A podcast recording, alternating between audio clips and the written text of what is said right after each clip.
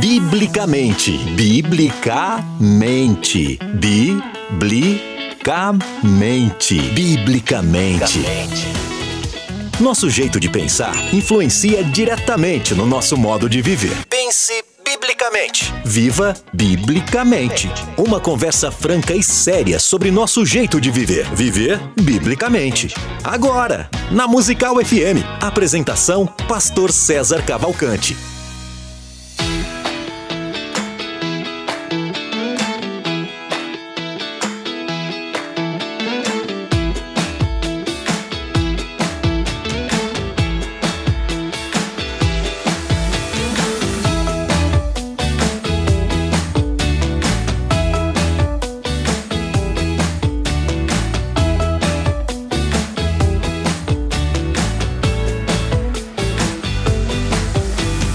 Dia na graça e na paz de Jesus. Eu sou o pastor César Cavalcante. Mais uma vez, para a glória de Deus, está no ar mais uma edição do programa Biblicamente. Na semana passada, nós entramos com esse tema. Esse tema começou assim, meio chato, meio sem, ar, sem açúcar, sem sal. Depois pegou fogo esse tema aqui, que é a educação cristã, familiar, religiosa e escolar. Na técnica do programa está aqui o Rafael da Silveira e você pode participar com a gente no 984849988. Tá aqui a Priscila mandando ver aí nas redes sociais. E para participar ao vivo aqui sem delongas, estou recebendo aqui um trio e lá do outro lado do no Nordeste brasileiro, não que eu esteja com inveja, entendeu? Não que eu esteja com inveja, mas eu acho que a gente devia estar lá em Natal e o Tassos devia estar aqui, porque já mora lá. Então, acho que hoje, a gente de quem está lá e ele tinha que estar aqui, porque aí a gente terminava o programinha em Ponta Negra, ia fazer aquele passeio ali, as dunas e tudo mais. Mas fazer o que nem sempre a gente pode. Do outro lado da linha está lá o doutor Tassos Licurgo, vou começar com ele, doutor Tassos Licurgo. Ele que, deixa eu ver aqui que a ficha do homem é grande. É, não, não tá aqui? É, deixa eu ver, deixa eu ver, deixa eu ver. Tá aqui. Escritor de vários livros, professor titular do Departamento de Artes da Universidade Federal do Rio Grande do Norte, a UFRN, assim como no programa de pós-graduação em design doutor, em design lá da faculdade, da universidade. É, do, tem doutorado em educação, é, tem também doutorado em matemática lógica e mestrado em artes e filosofia analítica. Tem pós-doutorado em apologética cristã e também tem pós-doutorado em sociologia do direito. É advogado, exerce a função de presidente do Defesa da Fé, um ministério é, lá em Natal, no Rio Grande do Norte. Doutor Tassos também mantém o canal do YouTube Tassos Licurgo e também o webcast É Proibido Pensar. Do outro lado da linha está lá, doutor Tassos, bem-vindo, querido. Olá, pastor César, muito obrigado mais uma vez pelo convite. Só corrigindo aí, o título do webcast é, é Proibido Não Pensar. É verdade, eu que errei. é proibido não pensar, tá certo. É proibido não pensar. Então, a alegria está aqui, do, assim, cumprimento todos os demais da mesa aí, uma satisfação que nós possamos a, nos aprofundar nesse tema tão importante que é a educação para hum. que possamos resguardar os jovens né, do ataque que é feito pelo inimigo em nossas almas. Maravilha. Você sabe que a minha ideia é que a gente tinha que estar aí, Natal, e você aqui, né, irmão? Nesse estúdio no meio da Paulista, né, amado? Nada. Mas tudo bem, um dia eu estarei aí ainda. Vamos lá. É, com, a, com, a, gente aqui no estúdio, o pastor Lucas Rezende, da Igreja Presbiteriana Alto da Lapa, teólogo, formado pelo Seminário Teológico José. É, José Manuel da Conceição, Manuel da Conceição que está é, aqui, o JMC, é. né? E também pelo Mackenzie, é, mestre e doutor em educação, obrigado, Thaís. Arte e História da Cultura, também pelo Mackenzie, também é professor do seminário Batista Livre. Bem-vindo, pastor Lucas. Pastor César, sempre um prazer né, estar aqui ao lado de vocês, que Deus possa usar o nosso programa para a instrução da igreja, como o pastor Tasso falou, para proteção e através aqui de conceitos bíblicos a gente possa ajudar as famílias a se posicionarem melhor em relação a esse tema decisivo na boa caminhada dos, como o pastor Tasso falou, dos nossos jovens, mas também de todas as pessoas, de todos os seres humanos aí, porque a educação é isso, é o desenvolvimento né, da humanidade da, de, de cada indivíduo.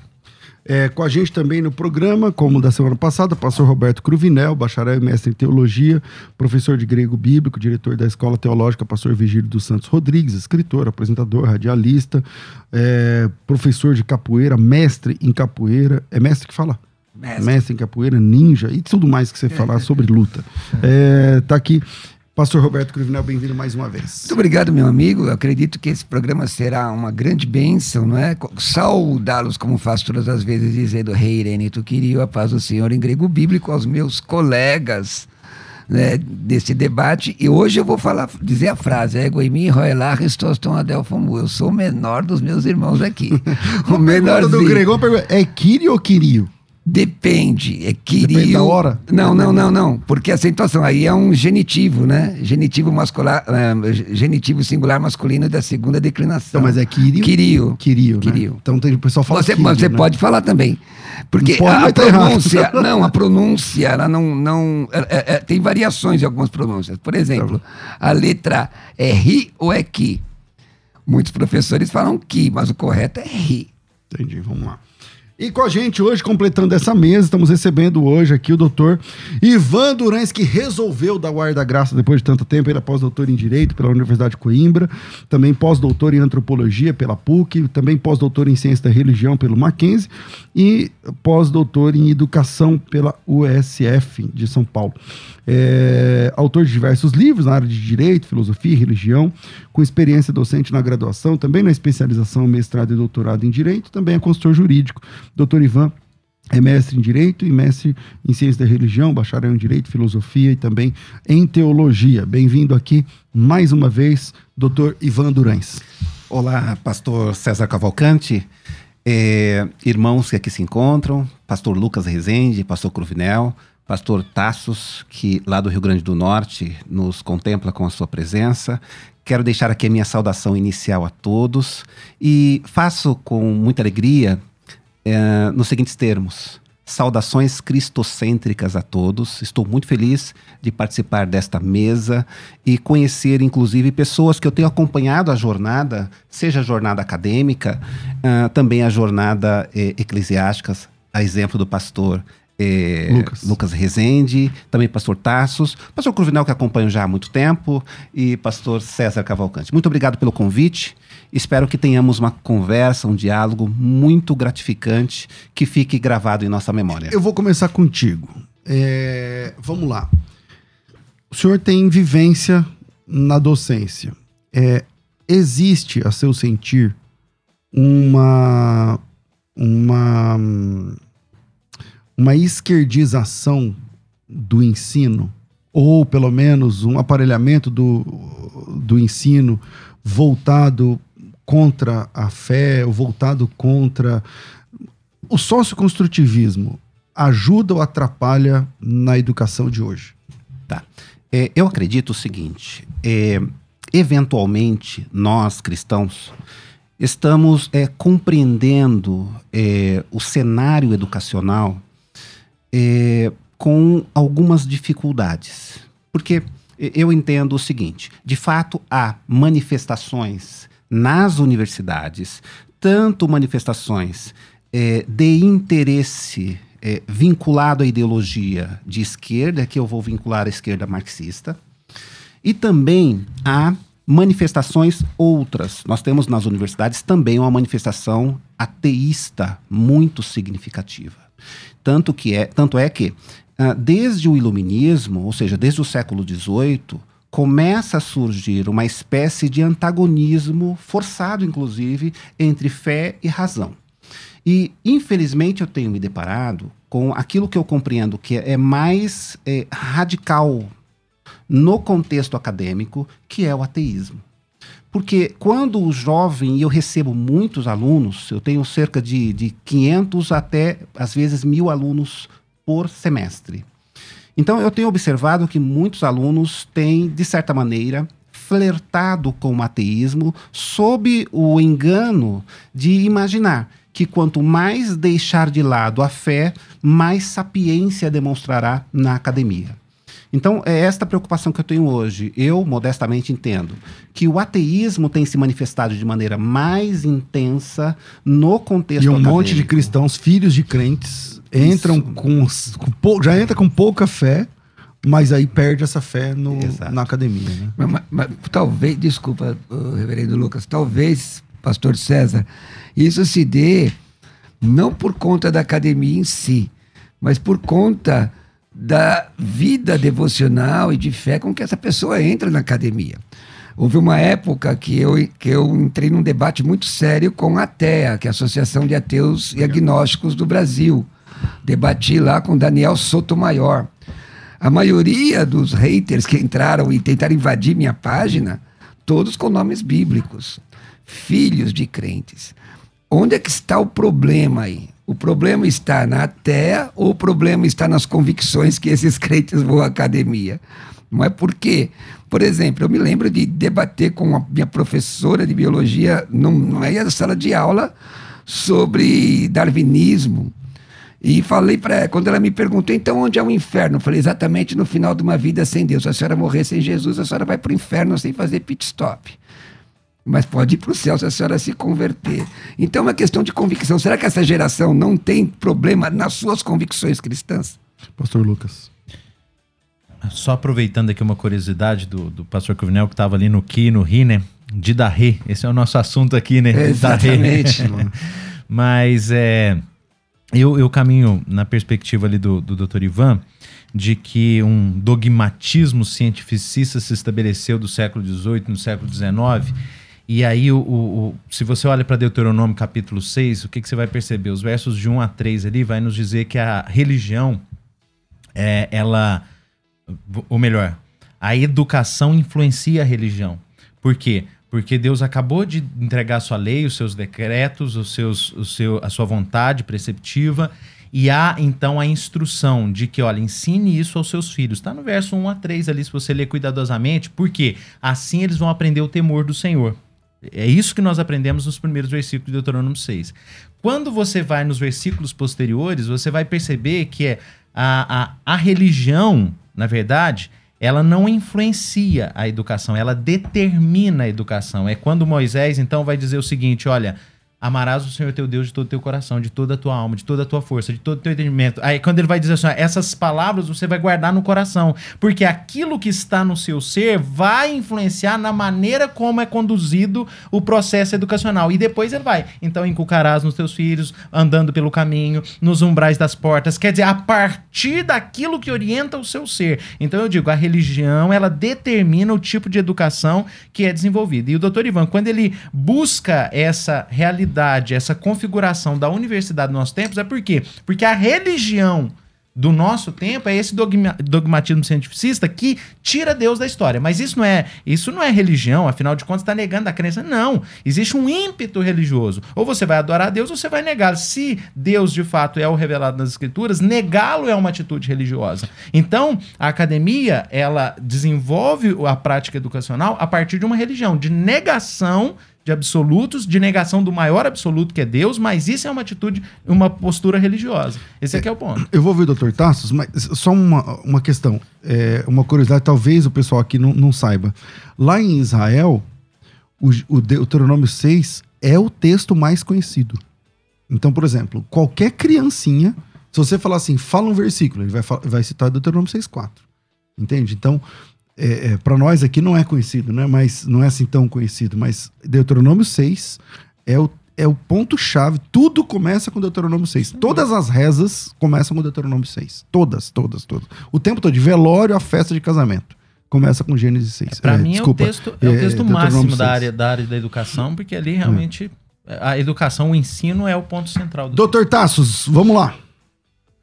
Olá, eu gostaria só de colocar a questão numa perspectiva um pouco diferente, que há uma militância ateísta na academia, isso é fato, mas eu só gostaria de, de propor que essa militância ateísta não encontra dicotomia com a militância comunista, esquerdista, pelo contrário, ela faz parte dela. O ateísmo é um pressuposto da promoção do comunismo, dos ideais comunistas, dos ideais esquerdistas, porque eles pretendem colocar algo no lugar de Deus. Então, assim, é, é, faz parte da estratégia de dominação dos jovens a propositura de um modelo de mundo ateísta para que Deus saindo do lugar, o Estado possa exercer essa função, você possa colocar algo no lugar disso. Aliás, se você for olhar, isso está de maneira até clara. Se você for olhar, ler o documento da Unesco, que é uma instituição ateísta, do, que é uma instituição comunista, existem ONGs religiosas na, nessas, nessas organizações internacionais. Se você for que tratam de uma religião que não é o cristianismo, né, uma, uma religião que tem a ver com uma materialidade universal, mas se for ler o documento de 1964 da Unesco chamado Modificação de Atitude, você tem claramente na política, a intenção é a internacionalização no lugar da nacionalização. Você tem, na questão da educação infantil, a proposta do fim da severidade, né? A criança pode tudo, isso é o que está dominado aqui no Brasil, isso é uma orientação comunista. E na filosofia, você tem expressamente nesse documento a proposta de colocação do materialismo no lugar do tradicionalismo. Então, assim, é tudo articulado, é tudo estruturado. E, não, e, e, onde há pregação do evangelho efetiva, há dificuldade de expansão dos regimes comunistas. Não é uma coisa é oposta da outra. O inimigo do comunismo não é o capitalismo mais, porque o marxismo propriamente foi superado pelas ideias de Gramsci e da escola de Frankfurt. Então, o, o, debate e o ataque hoje não é mais no campo, no campo da economia, é na superestrutura ideológica, portanto, é no campo da cultura e da educação. E o maior obstáculo a isso é o cristianismo. Então, assim, nós temos aí na realidade, não é uma dicotomia entre ateísmo e comunismo, há uma união. O ateísmo é um pressuposto de expansão do comunismo. Aliás, o comunismo marxista é filosoficamente ateísta o materialismo histórico é filosoficamente ateísta, é infraestrutura material que determina a superestrutura ideológica. Então, assim, só quero colocar a questão, se assim me permite, nessa perspectiva, de que uma coisa não é oposta à outra. A ascensão do ateísmo é, na realidade, produto do comunismo. E só para terminar, eu te... há até indícios importantes do desenvolvimento de teorias como o darwinismo, por exemplo, com incentivo de grupos comunistas. Tá, uh, vamos lá. Mas aí, é, esses, essa sua percepção, essa sua proposta, ela vem. Eu vou falar só do Brasil, tá? Você tá falando de outros lugares, mas vamos falar só do Brasil. Ela vem, começa quando, na sua opinião? No regime militar.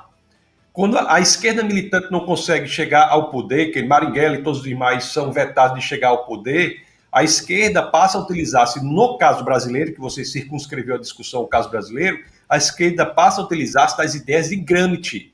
Gramsci foi um seguidor de Marx que viu que o marxismo não funcionava na prática. Por quê? Porque com o desenvolvimento da industrialização, os operários ficaram muito felizes. Eles não se reuniram para a revolução. Então Gramsci disse: olhe, nós não podemos fazer o marxismo propriamente, atuar na parte material, que é a parte econômica, não podemos, nós temos que atuar na parte ideológica. E isso foi feito na esquerda brasileira, a começar no regime militar. Então, no regime militar, as universidades foram cooptadas, a academia foi cooptada, a mídia foi cooptada. E o avanço dessa estrutura comunista gramsciana no Brasil se dá agora para cooptar a igreja. Na conferência de Lausanne, foi feita até pelo grande evangelista Billy Graham, ele não teve nem culpa disso, né? É, teólogos latino-americanos se reuniram lá e, e, propuseram o desenvolvimento da missão integral e teologia da libertação, que são cânceres comunistas dentro da igreja. Teologia da libertação na igreja católica e missão integral na igreja protestante. São cânceres comunistas dentro da igreja. Agora, e depois do regime militar, pouco depois, nós tivemos um gênio do gramscianismo, um cara inteligentíssimo, um pensador de envergadura, de fôlego, que exerceu a presidência da República, que foi Fernando Henrique. Um, um socialista fabiano, é, fazendo alusão a Maximus Fabian, que era um, cônsul romano que dizia que a, atuação tinha de ser de médio e longo prazo. Então, assim, nós temos a cooptação da academia no Brasil. Todos tem vários, acho que todos são professores aqui, veem isso. A, a, a, academia está cooptada. E o pior que e hoje, aí esse é o problema que eu vejo, não só a universidade, como as escolas. Existem sim técnicas. É porque vai de cima para baixo, né? Vai de cima para baixo. Existem é. técnicas de manipulação psicológica e lavagem cerebral que a gente que, que são utilizadas de maneira muito perigosa para dominar as crianças e levá-las a essa ideologia É. comunista. Vamos lá, voltamos aqui. As, as únicas qualificações que eu colocaria aí, em relação de maneira contributiva à fala do Dr. Tasso, é que, é, em termos assim de impacto prático, sem dúvida que comunismo, socialismo, as ideias esquerdistas, marxistas, elas exercem é, indiscutivelmente uma, uma, um impacto prático muito maior do que todo essa, esse contexto filosófico, é, teórico que o Dr. Ivan trouxe, que eu depois asseverei aqui.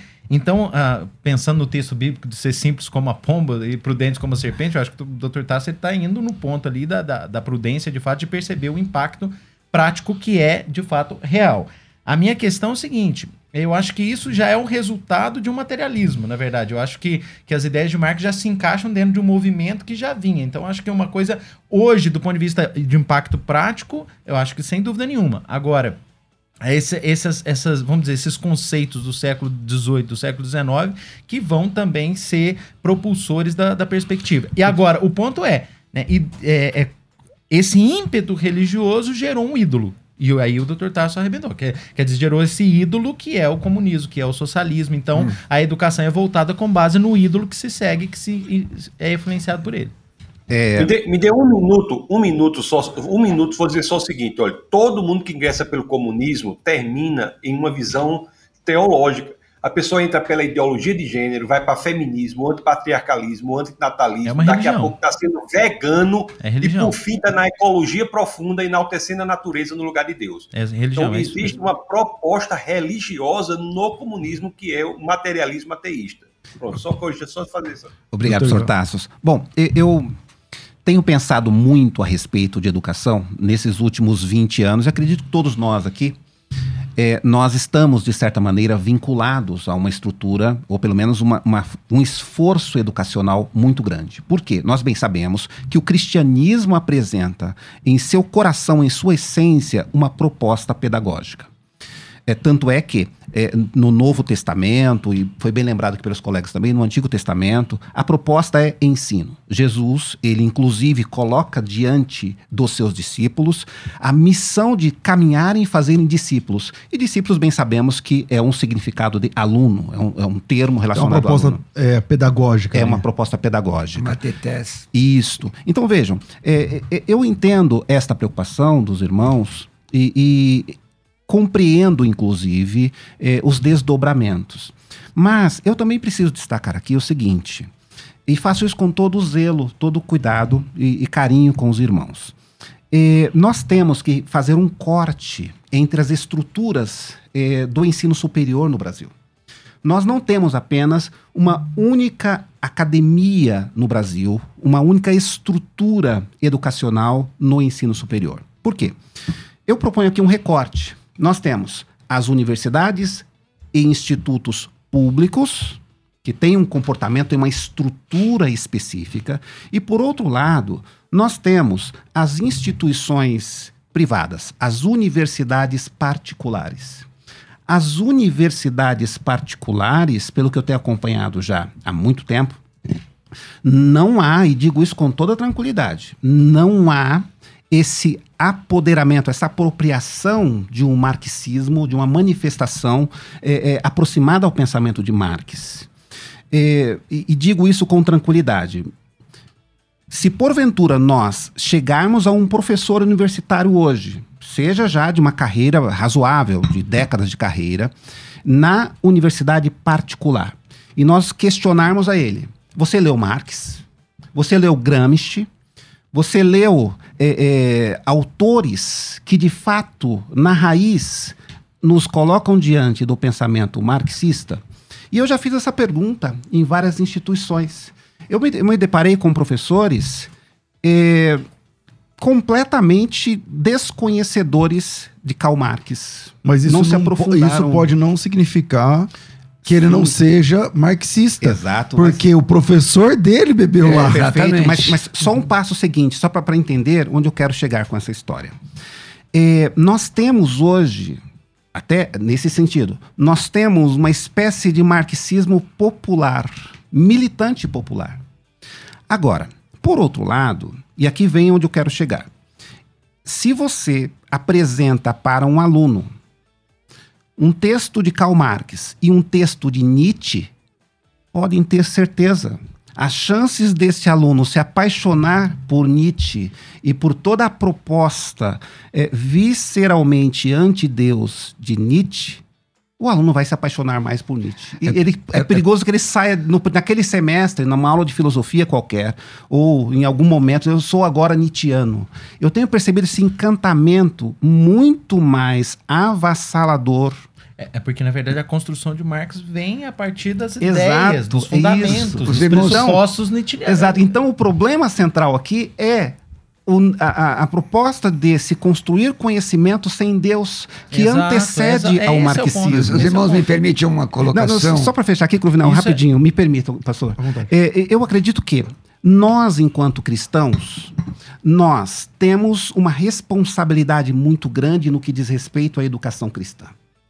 Qual é a nossa responsabilidade? É produzir conhecimento. Porque não adianta nós ficarmos apenas nesse momento de análise da circunstância.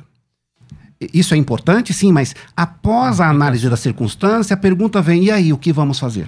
E se estamos falando em espaço educacional, eu acredito que incumbe a nós produzir conhecimento e bom conhecimento. Se nós considerarmos aqui eh, a Segunda Guerra Mundial, por exemplo, em que a- as estruturas eh, sociais e educacionais estavam devastadas, e, e, inclusive influências das mais diversas ateístas, marxistas e etc. O que foi que a igreja, lá atrás, com grandes intelectuais fizeram? Produziram conteúdo.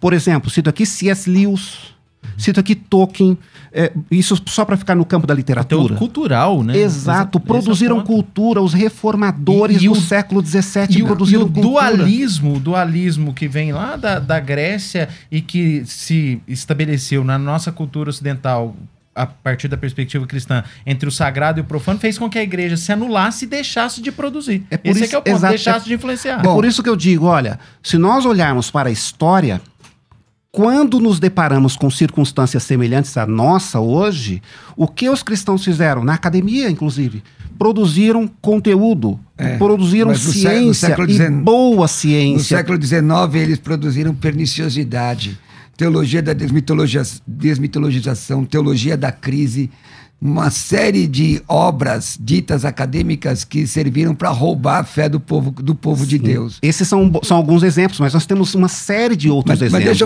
eu fazer uma Só pra colocação. gente pegar os, os de- reformadores, dentro daquilo que o senhor falou. Dentro daquilo, a Bíblia já dizia sobre isso.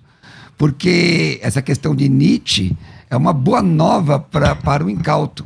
E a Bíblia diz em Gálatas, não é? Se alguém pregar outro evangelho, usa a palavra heteros de tipo diferente. Quantas pessoas estão fascinadas? Paulo disse, ó insensato Gálatas, quem vos fascinou? Essas teorias comunistas, socialistas, são como caleidoscópio. Não é nada mais do que vidro se você quebrar.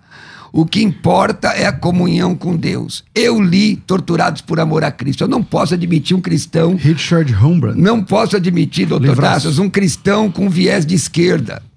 Não posso admitir. Eu li Soldado Ivan, eu chorei quando li testemunhos de irmãos meus que foram mortos por causa da sua fé. Então, a incompatibilidade. O que me causa preocupação, senhores professores, eu sou pastor, é a ingerência de doutrinas espúrias em faculdades confessionais. Então, mas aí assim, ó. Eu, Faculdades cristãs. É. Eu conheci, eu, eu encontrei num programa de televisão um professor, doutor. Ele nem se apresentou como pastor, ele disse: Eu sou o doutor Fulano de Tal. E me envergonhei de ver a falta de defesa do cristianismo que esse homem fez. Então, mas vamos lá. É, é, na minha opinião, eu sou menos é, preparado aqui nesse debate sem, sem falsa modéstia, de verdade. Mas eu tinha, eu tive um colégio, uma escola, de berçário até segundo grau. E eu acabei me vendendo esse projeto, que é um projeto educacional fantástico, tinha uns 500 alunos tal. Só que atrapalhava um pouco o meu ministério. Eu, eu já tinha a escola de teologia, a escola de teologia para mim era o principal. Não, não, não descontinuei a parceria. Mas na minha reunião no, no, no colégio, que era meu, eu era o dono da escola particular, é muito difícil você colocar. Veja, eu tô falando de um colégio particular. Você não consegue colocar uma pauta, consegue, mas é, é, é muita goela abaixo. Eu lembro que a gente tinha uns, uns 20 e poucos professores. E nas, nas reuniões, porque tem a delegacia de ensino, tem, tem todo um aparelhamento que, impede você. Tem os próprios professores. Tem os próprios professores. Porque, às vezes, eh, tipo assim, eu lá reunindo com os professores, e eu chegava e falava: olha é, sei lá, o, o, assunto tal, a gente vai abordar dessa seguinte forma, tem esse material, tem isso, né? então, mas é que na delegacia não sei o que, não sei o que lá. É, então, mas é que não sei o que, não sei o que lá. Quer dizer, e eu pago o salário deles. Então, sofre um aparelhamento. Mas aí sim, a influência eu acho, política, então, pastor. Eu acho também. que a, a, na nossa cabeça, como o processo nosso é democrático, a gente acha que trocando o presidente, tudo se resolve. O Bolsonaro foi o presidente quatro anos e não se resolveu. Eu estou falando não resolveu a questão desse aparelhamento, desse esquerdismo, dessa questão nas universidades, nas escolas. Eu acho que a abordagem é diferente. Tem que acontecer uma revolução pedagógica. Pedagógica, primeiro. Porque política pode ser filha dessa.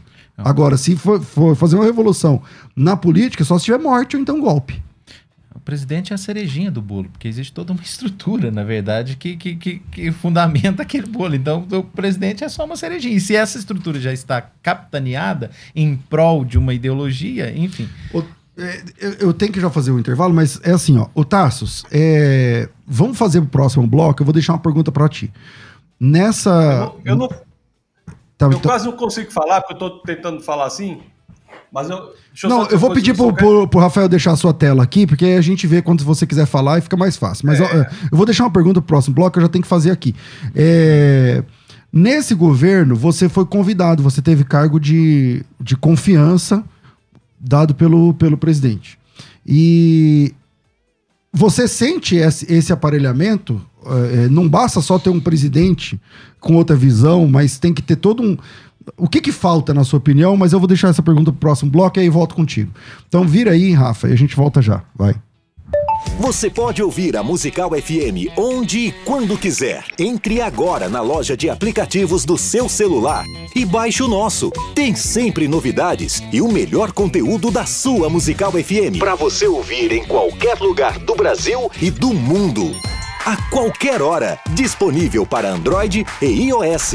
Musical FM 105.7. Mais unidade cristã. Questionar, pesquisar, aprender, conversar sobre o assunto. Tudo isso nos faz crescer. Biblicamente.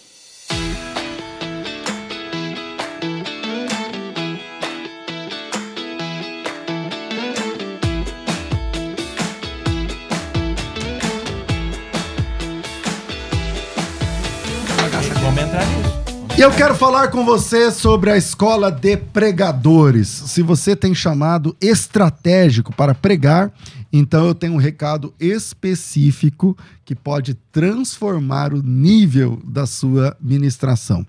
A Escola de Pregadores é um projeto 100% online, completamente digital. Você estuda de casa, da hora de que cidade você quiser, no tempo que você quiser, Nesse mesmo momento agora, deve ter gente estudando a escola de pregadores, porque nós temos milhares de alunos.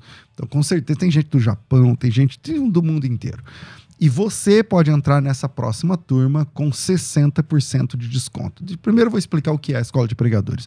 A escola de pregadores não é um acervo de pregações. Isso você tem aí nas redes sociais com certa facilidade. Então não é um acervo. Ah, na mulher samaritana tem que falar isso. No, no, cego de Jericó tem que pregar assim. Não, não, não. Esquece isso aí. A escola de pregadores ela é uma capacitação. Então, nos primeiros, no primeiro módulo, a gente trata sobre o seu chamado, o seu ministério enquanto pregador ou pregadora do evangelho, é, a inspiração. Qual o lugar da inspiração na tua vida? A inspira... Toda pregação ela vem a partir de uma inspiração. Uns vão chamar inspiração, outros vão falar insight, outros vão falar ideia, não importa. Como você lida com isso? Já aconteceu de você ter uma inspiração para pregar e depois você esquecer porque você não parou para anotar, não deu a devido, o, o devido a devida, talvez honra mesmo, né, ao seu chamado, e por não ter honrado, acabou esquecendo. Então anotou, mas você anotou tão rápido que depois você ficou com uma anotação lá que não, que não diz nada para você. Então, como resolver isso de uma vez por todas? O segundo módulo chama-se o caminho da pregação. Onde uma pregação nasce? Quando, como vem essa inspiração? É lendo um livro? Pode ser. É lendo um livro fora da Bíblia? Pode ser também. É ouvindo um programa de rádio, um pregador, ouvindo uma mensagem, lendo um texto bíblico, ouvindo um louvor, é orando de joelhos, é num sonho. É... Por onde vem essa inspiração? E uma vez que vem, como, o que, que eu faço? Na, no, o próximo passo, é, qual é o próximo passo? Como transformar uma inspiração? Porque o que, que é uma inspiração? Uma inspiração é uma uma, uma sacada dentro do texto, uma ideia dentro de um texto bíblico, por exemplo. Agora, você concorda que a, a, pregação você consegue passar para outra pessoa em com cinco minutos? Você pode falar, lá no livro de Jó, tal, não sei o quê, eu estava lendo o texto, tive uma inspiração disso, disso, daquilo, tal, tal. Ok. Agora, como transformar isso numa pregação, num sermão bem concatenado de uma hora, de 50 minutos, de 45 minutos, sem ser repetitivo? Como dividir o seu sermão em tópicos didáticos, tá? E tem gente que não consegue sair de um e passar para o outro. Fica ali, rodeando, rodeando, rodeando. Aí o sermão fica cansativo. E quando fica cansativo, as pessoas desembarcam do sermão. É, é, o, o, a importância da introdução. Quantas pessoas vão pregar, ao invés de abrir a Bíblia e pregar, começa a falar das viagens. Olha, eu conheci o pastor quando ele era criança, não sei o que. Ninguém está lá para isso. Então, se você, quando você chega para pregar, tem lá 100 pessoas no culto. Quando você saiu da igreja, todos os 100 dizem amém. Eles estão com você. Mas se você fica 10 minutos enrolando e, e, e não, e não traz nada para a igreja, esses 100 desembarcam. A maioria deles já desembarca. O cara abre a Bíblia e fica lendo outra coisa. Os 100 continuam lá, mas a sua audiência é diferente do número de presentes no culto. E, e como resolver isso de forma fácil e didática? Como dividir em tópicos, tá? O que você faz no primeiro tópico? O que, que você faz no segundo? Como é que passa de um para o outro? E no último tópico? E, e, na conclusão? Quantos tipos de conclusão existem? É uma conclusão quando você prega sobre arrependimento, outra conclusão quando você prega sobre uma exortação sobre a oração, chamada oração, é outra conclusão quando você prega sobre um alerta para a igreja, é outra. Como, como, eh, qual a diferença? Todo mundo fala hoje que ah, o sermão é expositivo, nós temos grandes pregadores hoje que gostam, exaltam o sermão expositivo, do, sei lá, do pastor Hernandes Dias Lopes. Eu mesmo gosto de pregar expositivamente, é mais gostoso. Mas quem é pastor de igreja sabe a importância de um bom sermão temático. Às vezes você não quer ficar só uh, expor um texto, você quer trabalhar um tema. Você quer pegar o tema a falta de oração na igreja. E você vai expor, eh, eh, trabalhar não só um texto, ou uma perícope, um capítulo, não, ou uma história. Você vai trabalhar o tema na Bíblia, de Gênesis a Apocalipse. Esse é o sermão temático. Como que eu escrevo um sermão temático? Como eu escrevo um sermão textual? Como eu escrevo um sermão expositivo? Eh, bom, tudo isso você tem na escola de pregadores. Então, a escola de pregadores é mão na massa. Caderno, caneta. Vai entrar na escola de pregador, já compra um caderno. Pega uma caneta e comece a assistir às aulas, tá certo? Vamos, vamos lá. A escola de pregadores custa 10 parcelas, são 10 pagamentos, ele fica um ano disponível, 10 pagamentos de 99, de 100 reais, 10 de 100 reais, tá? 99, o pessoal do marketing é 99. Para você não pensar que é 100, beleza? Tá. Qual é a promoção de hoje? De mil reais, 10 de 99, você vai pagar é assim, mil reais, 600, que é 60%, deixa com a gente. Você vai pagar 400. Esses 400 você divide em três vezes de 133. Então dá os 400 reais, dá 399, dá, dá os 400 reais. Então, se você pode pagar 133 reais, cara, presta atenção, 133 contos. Coloque esse gasolina no seu carro e vê até onde vai. Agora, invista isso na sua capacitação e vê até onde você vai. Entendeu?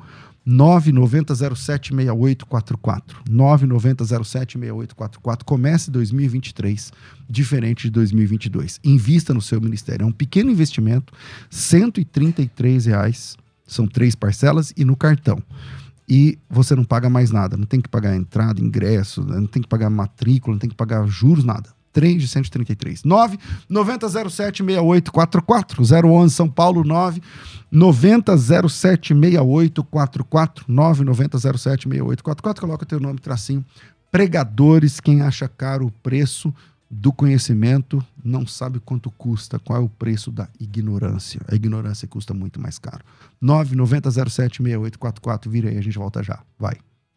Você pode ouvir a Musical FM onde e quando quiser. Entre agora na loja de aplicativos do seu celular e baixe o nosso. Tem sempre novidades e o melhor conteúdo da sua Musical FM para você ouvir em qualquer lugar do Brasil e do mundo.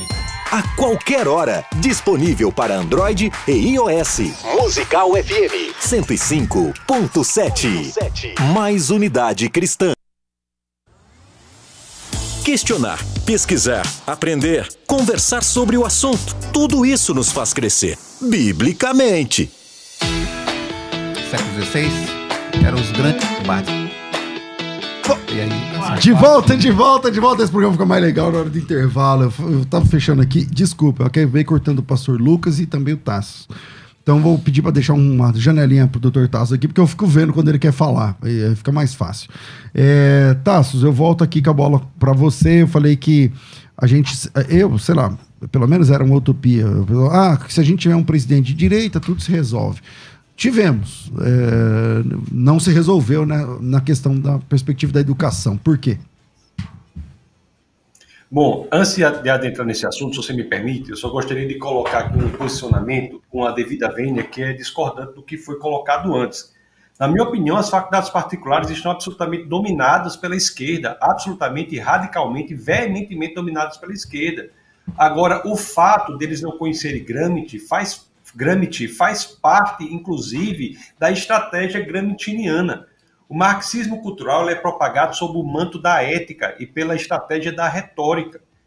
O que eles conhecem lá é Foucault e todos os demais pensadores da escola de Frankfurt. Então é isso que sobre isso que são construídos todos os conteúdos acadêmicos intelectuais das universidades, sejam particulares, sejam públicas.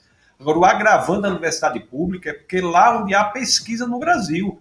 Então você tem qualquer tipo de pesquisa é feita com base nesses ideais comunistas. Basta pegar, sob o governo de direita, aí eu já entro um pouco na sua pergunta, você pegar o prêmio Tese CAPES desse ano.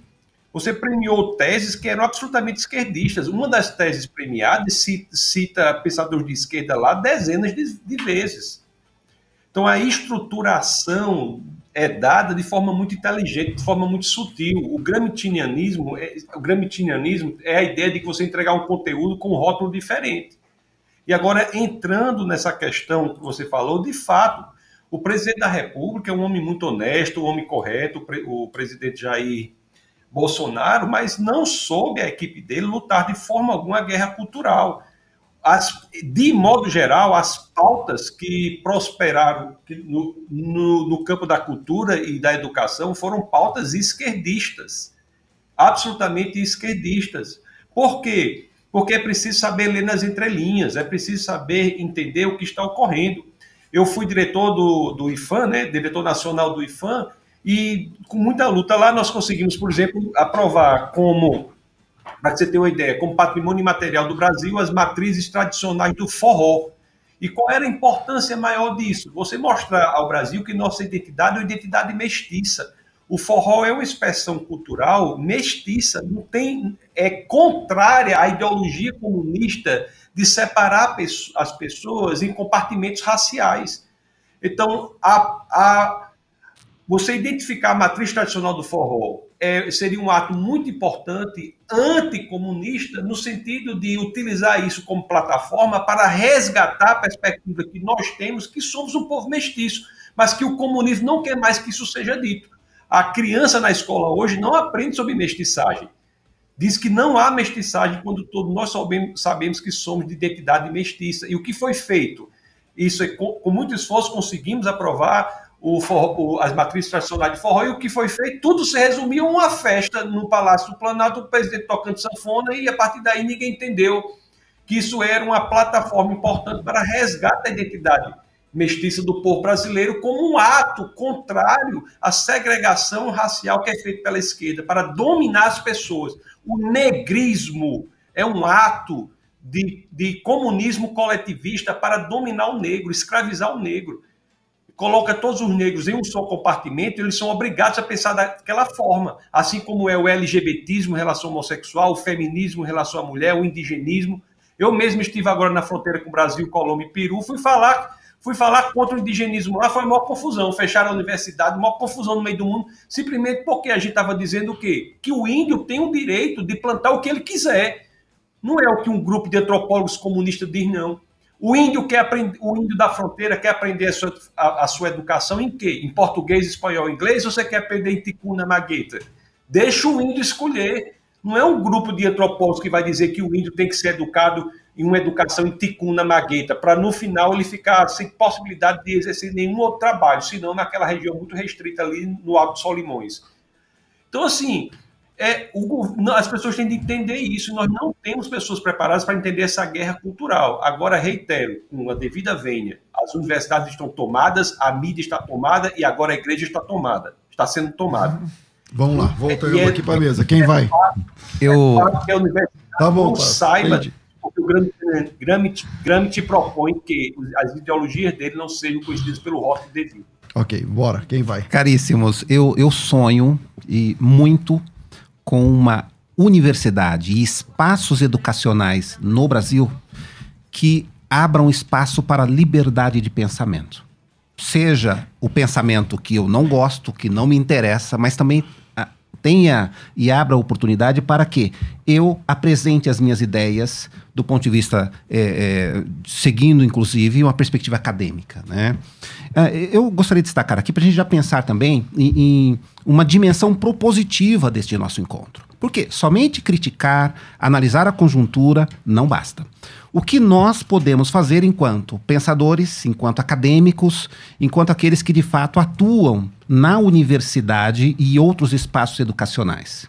Uh, eu acredito o seguinte: em primeiro lugar, nós precisamos lembrar a, a pujança, a força que nós temos, os braços, o que nós de fato temos e quais são os nossos desafios.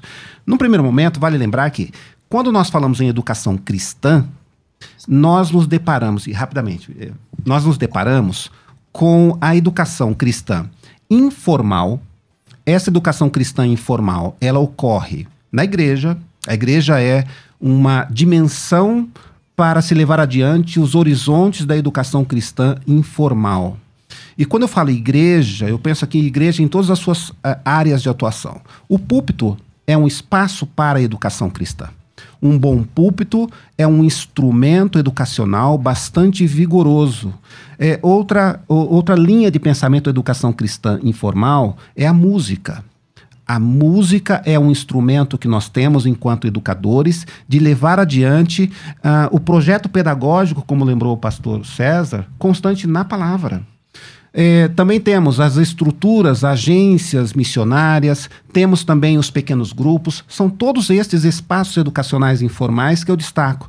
E temos também os espaços educacionais formais para a educação cristã, que são os seminários, temos também ah, as faculdades teológicas e estas propostas que seguem.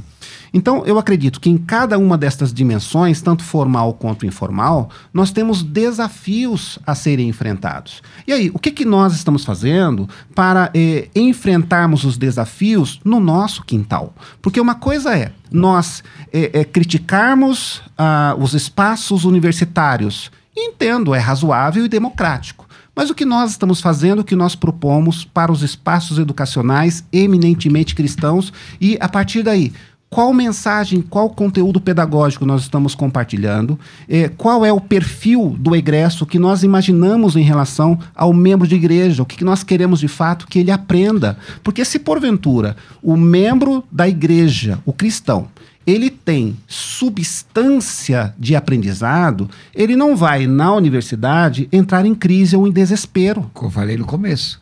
E aqui, me permite, pastor César, quero ser muito prático. Bom, primeiro discordar um ponto só do doutor Tassos, que a igreja não está dominada pela esquerda, não.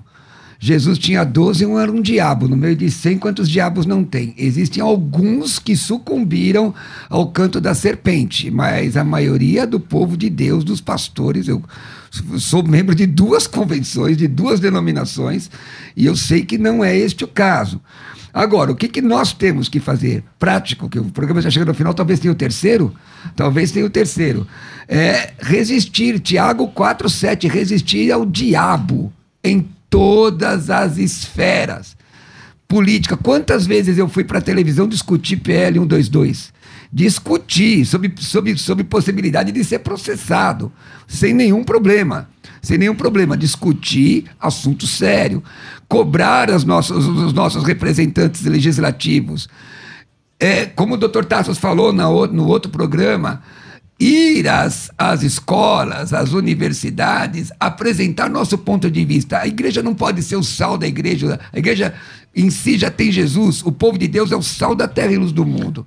Nós temos que ter posicionamento prático. Doutor, uh, Pastor Lucas. Eu quero aproveitar só o que o doutor Ivan falou. Esse encontro precisa gerar alguma, que, alguma resposta mais prática, especialmente para a igreja que nos acompanha, para a rica audiência da musical. E nesse sentido, eu entendo que a resposta mais prática não está na escola, ainda que discordando um pouco do Dr. Tasso, eu acredite na educação confissional legal, nas leis de diretrizes básicas de 1996, eh, posso citar depois, para quem quiser, segue aí nas redes sociais, escolas confessionais que eu conheço, que de fato iniciam trabalhos com devocionais, mas isso é um ponto, porque para mim, eu repito o que eu falei aqui desde o primeiro programa, educação cristã é uma maneira de se ensinar, que envolve conteúdo pedagógico, a maneira que você, você desenvolve. Agora, a questão é, isso não é a solução. A solução é em casa, é seguir a escritura. A escritura não coloca a escola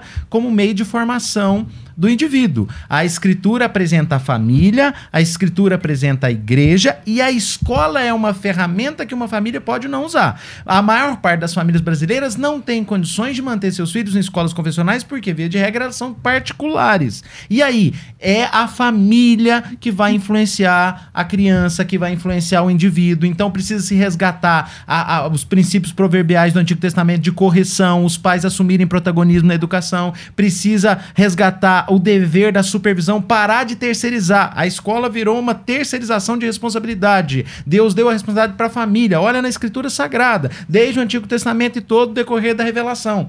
Então, é, o ponto é as famílias se conscientizarem do seu protagonismo, a igreja também é colocada como protagonista nesse processo e a escola é uma ferramenta que você usa ou não. Hoje, por exemplo, várias famílias perceberam essa dificuldade, a, a, a, como é complexa a situação do ensino brasileiro e partiram para o homeschooling. Então, mas do tanto de, de crentes que nós temos no Brasil hoje, é, era possível fazer uma revolução na pedagogia em 10 anos. Por quê? Se a gente começar agora ensinar, fazer isso que você está falando, pregar, usando a fala do senhor, púlpito, e falar sobre a importância dessa pedagogia cristã na igreja e em casa. Então nós vamos ter crentes fortes.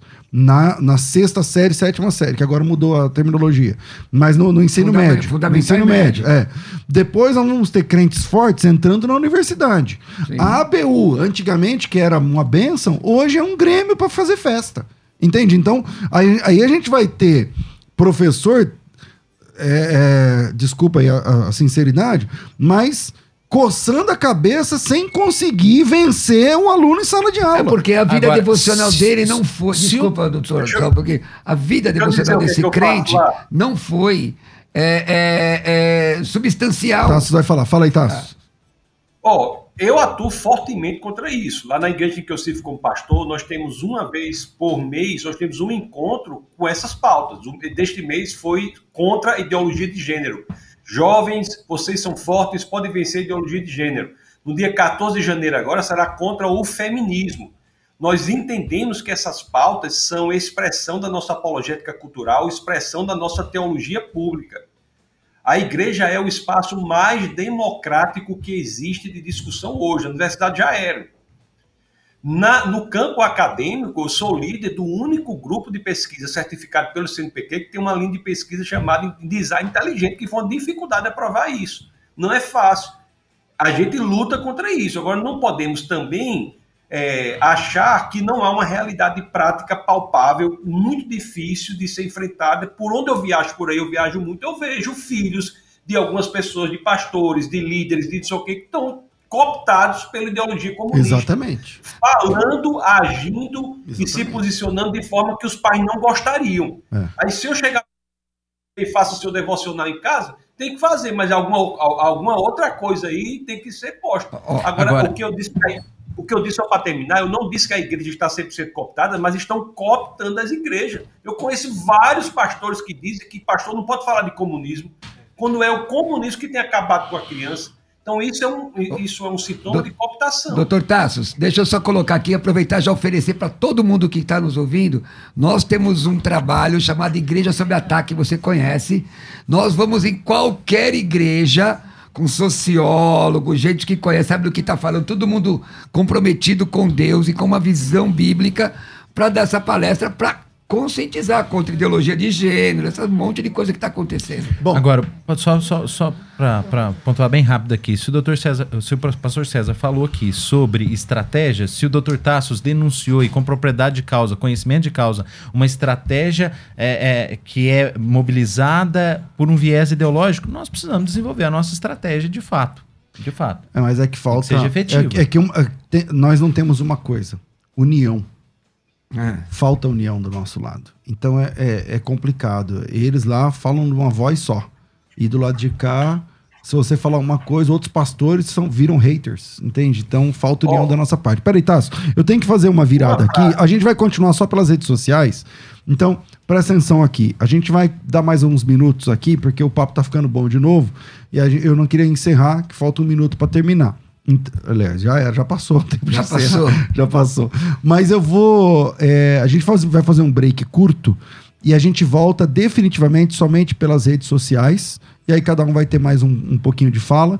E aí a gente conclui, tá certo? As, ô, Rafa, o meu canal voltou aí também? Já, já tá? Eu, tá, tá. Então as redes sociais são, graças a Deus, meu canal de, do YouTube voltou. E graças a Deus e a nossa turma aqui arrebentando para conseguir. Então, canal César Cavalcante, canal é, FM Rádio Musical, Pastor Roberto Cruvinel. É, são os canais do YouTube que você pode continuar acompanhando esse bate-papo, tá bom? Então vira aí, Rafa, e a gente volta definitivamente só pelas redes sociais e cada um fala mais um pouco. Pense biblicamente. Biblicamente. Na Musical FM.